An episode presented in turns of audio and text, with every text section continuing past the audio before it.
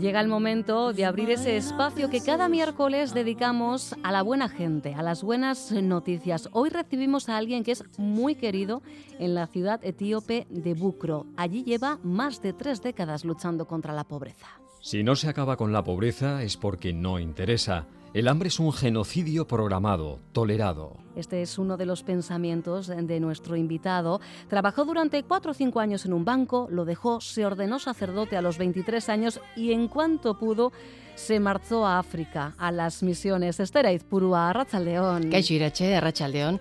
Se marchó primero a Tanzania, donde vivió y trabajó 20 años y ahora lleva más de 30 en Etiopía, en el que ya es su hogar, su primer hogar.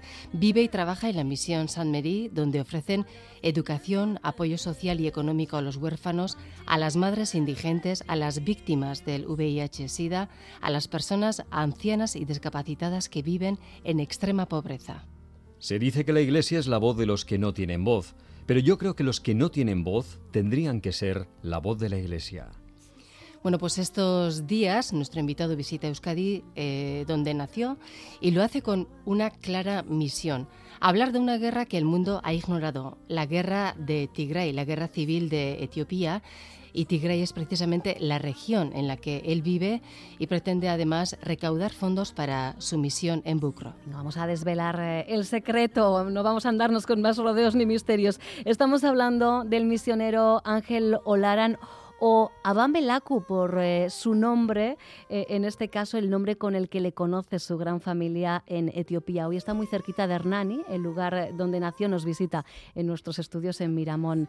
Ángel, ¿qué tal? Arrazaldeón. Uh, osondo, Arrazaldeón, ser no, pues encantadísimas de partida, ¿eh? tengo que decirte, de, tenerte con nosotras. Además, Esther no llega solo, ¿verdad? No, no llega solo, viene muy bien acompañado. Eh, me dicen que quien la acompaña es su mano derecha en la ambición de, de Bucro. Hablamos del etíope Rigat, Lula, que también está aquí en los estudios de Miramón. No es la primera vez que viene Euskadi, Irache, pero nos atiende y, y te escucha. Rigat. Rigat, muy buenas tardes, bienvenida.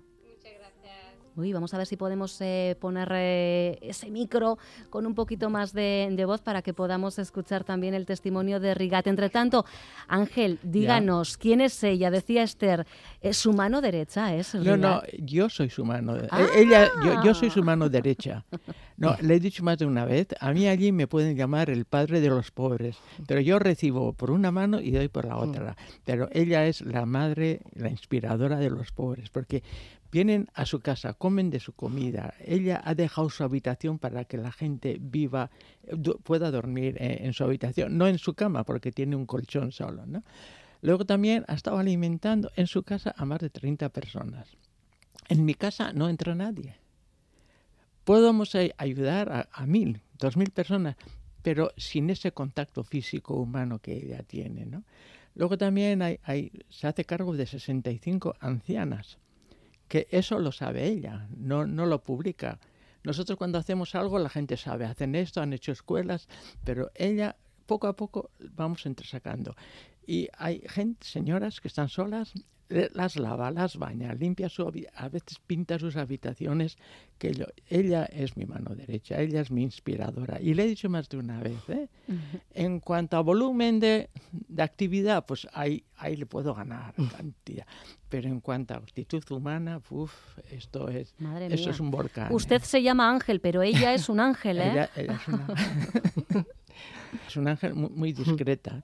Ni, se presenta como voluntaria ni como nada. Cuando ve una persona en una necesidad, es como un imán, ahí se queda, imantada esa persona.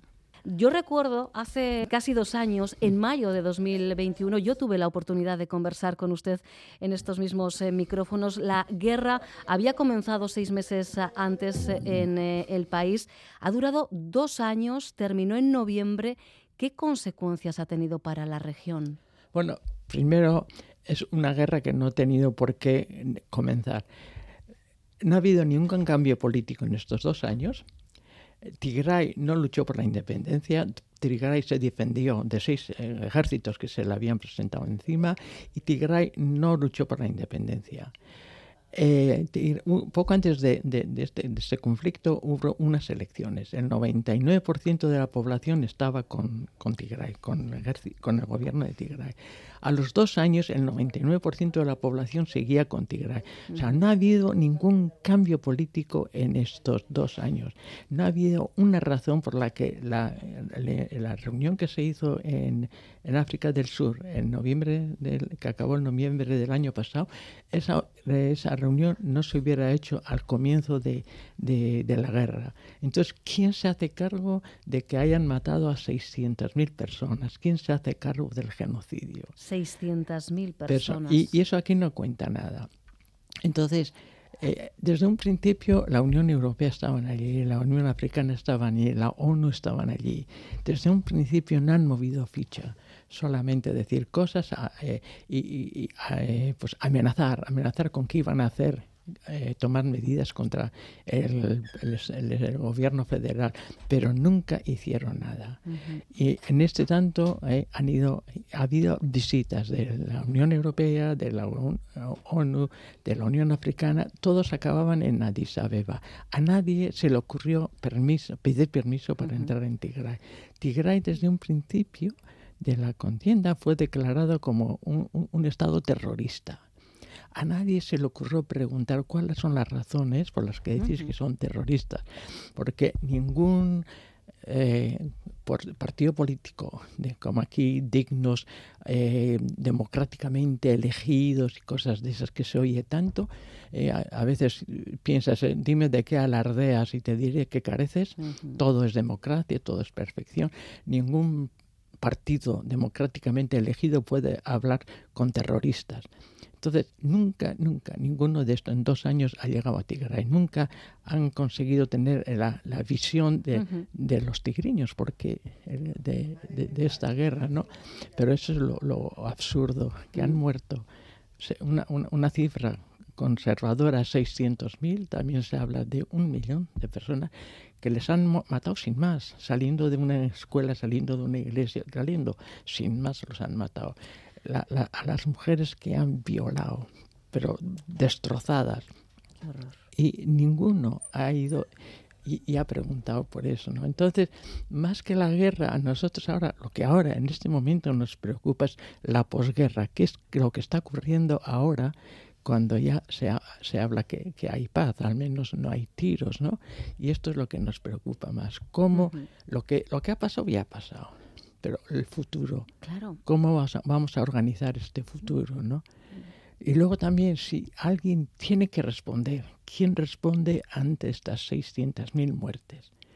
Y luego también algo que, que preocupa mucho es de que en estas instituciones de aquí, del, primer mundo, del, mundo occidental, el mundo occidental tiene toda la, todo el derecho, el derecho está está a favor, está creado y para defender el mundo occidental. Entonces, de este mundo occidental, ¿no? En, estas grandes instituciones hay muchas mujeres, muchas mujeres que están en, la, flor, de, eh, en, el culmen del poder de estas instituciones. Muchas son madres, son abuelas, son hermanas. ¿Cómo estas mujeres no reaccionan ante el hecho de que tanta mujer haya sido violada, pero de una forma brutal. Una violación que muchas veces llevaba también un compromiso político. Ya no vais a dar a luz a hijos tigriños. Los padres van a ser de, de, otra, de otra etnia y tal, ¿no? Qué terrible. Pero aparte de eso, acababan la violación a veces matando a la víctima y si no, introduciéndole piedras, clavos ardientes por la vagina, ¿no? Y esto las mujeres, estas que están aquí en poder, lo saben. Luego también esto, cuando se habla de ayuda humanitaria, que solo consiste en 15 kilos de trigo, un poco de aceite y un poco de, de, puré al mes por cada persona de la familia, que si eso se diera cada mes, pero a veces está llegando cada seis meses. Y estas mujeres, madres de familia, tienen que saber eso ¿cómo no reacciona? A mí que la mujer aquí tenga que, luchar por su el feminismo me parece absurdo, porque hay que luchar contra el hombre. El hombre es el que está organizando todo esto, ¿no? O sea, que la mujer aquí tenga que luchar me parece absurdo. Es, una carga que, nos viene al macho de, de, la humanidad, ¿no? Pero aquí nos encontramos mujeres con poder que no, que no les quita el sueño a que haya tanta mujer a la que se viola y de esa forma tan, tan degradante, ¿no?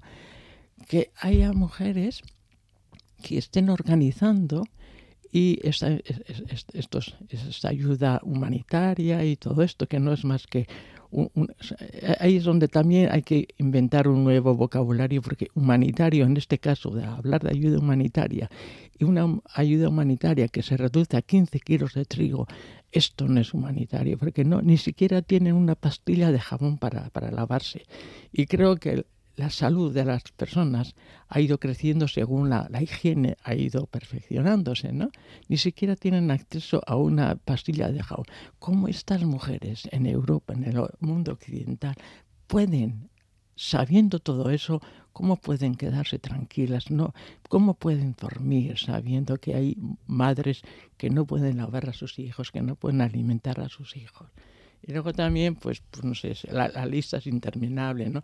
Pero lo que estamos creando, es, este núcleo de la sociedad, de la humanidad, de seis meses a cinco años, que si no, no tienen la, comida apropiada, no van a, el, desarrollo cerebral va, a ser nulo, ¿no? Y que estamos condicionando el futuro de estas gentes y el futuro de la población tigriña. Vamos a ver si esta vez sí podemos mm. escuchar a Rigat Lula, que como decíamos es eh, la, la etíope que lo acompaña en esta visita a Euskadi. Hola, Arrachaldeon Rigat. Muy buenas tardes. A ver si te podemos escuchar esta vez bien. Vale, muy buenas tardes. Hola, Rigat. Muy buenas tardes. Muy buenas. Hablaba el padre Ángel eh, de ti, de, toda la labor que desarrollas en, en Bucro, en la misión junto a él. ¿Qué sientes cuando escuchas a, él hablando de ti, de toda la labor que estáis eh, haciendo allí, Rigat? Bueno, para mí mm, de que, que, cuenta es, de verdad, yo aprendo todo es de él su trabajo, no es mío. De verdad, eso es de mi corazón, porque eh, eso es de verdad ángel. ¿Qué, ¿Qué, significa un ángel? ¿Sabes? De verdad, es, de verdad es un ángel, no es... Y, y así, pues, que estoy haciendo, que estoy trabajando es para ayudarle a que pobres, que las mujeres y mayores y niños cualquier, no sé, como él ya, estoy ayudando a él y estoy trabajando cuando él tampoco no está por ahí, tengo que hacerlo de su trabajo tanto porque me gustaría hacerlo eso. ¿Qué necesidades tenéis ahora mismo después de la guerra en, la misión, Rigat? Pues para decirlo es, mm, primeramente ya ahí gente vive con muerto, no tiene comida y no tiene medicamento y no tienen ropa, no tienen, no, todo no tienen, está destrozada y vive como una persona como muerto, pero vive como muerto. Y es para mí eh, uno para hablar eso, porque no, no, hay comida, no hay humanitaria, no hay nada entrado y como, no sé cómo, estaba, estaba tomando agua con sal, estaba tomando como dos cucharillas trigo y un tostaran y ya está, y nada más, y una vez al día y cuando estás una persona enfrente a ti, estaba llorando y tiene hambre, quieres ayudarle a él y no puedes y estás más duro. Eh, yo no quiero mirarlo, estas cosas, esta situación que le pasa y en esta situación, en, en este momento, es, de verdad es que ahí es eso.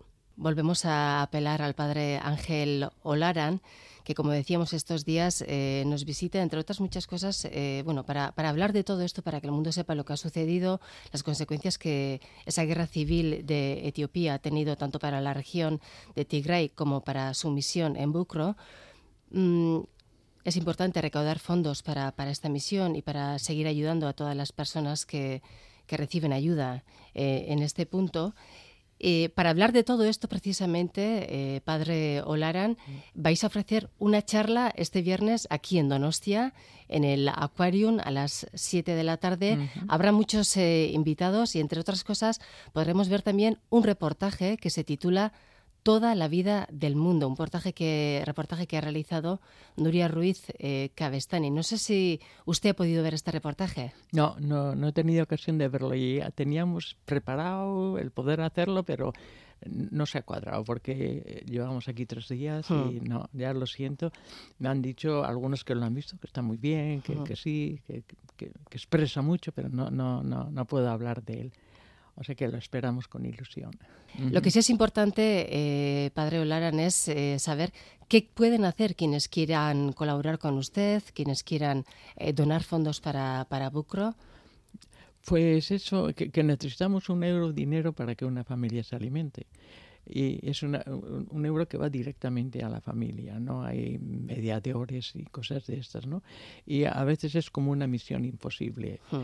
hacer convencer a la gente de que necesitamos ese dinero y luego también hacer ver a la gente de que si Europa hoy es tiene toda la, la, la, industria que tiene es porque el, quizá el, el 90% de la materia prima viene de África que los estamos esquilmando y que el pueblo africano cuando después con, sus pateras, después de vencer todo lo que vence y al final eh, vencer estas concertinas y estos perros y todo con lo que se le recibe como a un criminal en las fronteras eh, europeas, cuando estás tomando un, café o algo, ves a un señor de estos que mide un 80, un 90, con una sonrisa, con una eh, serenidad, viene ofreciéndote un que le compres un par de calcetines y ni le miramos a la cara, ese desprecio los tiene que destrozar.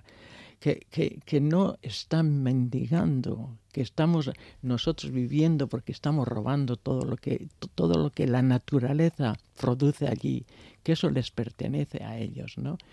Y eso, que, que no mendigamos, que es que tenemos conciencia que todo, toda la energía, todo el, el potencial eh, industrial que tenemos aquí es desarrollar la materia prima que viene de África, que sigue siendo el continente más rico del mundo, que el Congo es uno de los países más ricos del mundo y la gente tiene que mendigar porque esa materia prima produce aquí beneficio y allí miseria, ¿no? Que no mendigamos, que estamos solo pidiendo si hablamos de justicia ya parece que te, metes en política y que no se mm. puede meter uno en política. Eso es algo que usted dice mucho, ¿no? No pido caridad, pido justicia. Pero aquí hablas de justicia y ya te, te ponen, no sé, un cura no puede hablar de justicia y cosas de estas, ¿no? De la divina solo, ¿no? Y, y, y esta es, es una, una, caridad malentendida, porque e, es una caridad que destroza a la persona y sobre todo sigue alimentando un sistema socioeconómico que es injusto, ¿no? Pero, pero en eso andamos. Es una misión imposible. Y como ese, no, no, no es compararnos con nadie. Hay gente que está sufriendo guerras, hay gente que está sufriendo terremotos. No es compararnos, pero lo único que pedimos quizás sea las migajas que caen de estos que están sufriendo una guerra tan, tan, tan conocida aquí en Europa y de los gestos que están recibiendo ahora también por, por ese terremoto. Es desastroso, ¿no? Solo pedimos las migajas que caen de las mesas de estos con un euro.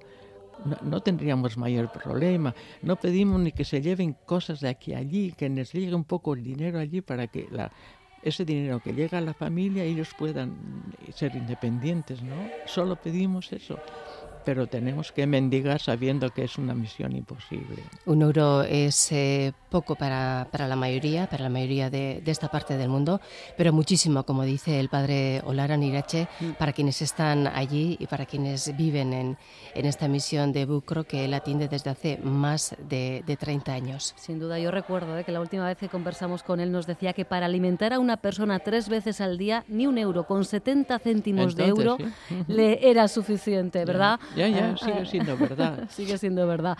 Ángelo Larán, eh, Rigat Lula, muchísimas gracias eh, por haberos eh, acercado hasta nuestros estudios, por compartir una realidad que necesitamos escuchar, porque de lo que no se habla eh, ¿verdad? Parece que no, que no existe. Y lamentablemente eh, hay demasiados conflictos, eh, demasiadas miserias ocultas. Un abrazo enorme, enorme para los dos. Muchísimas gracias. encantada. Esther Villararte, compañera. Villararte,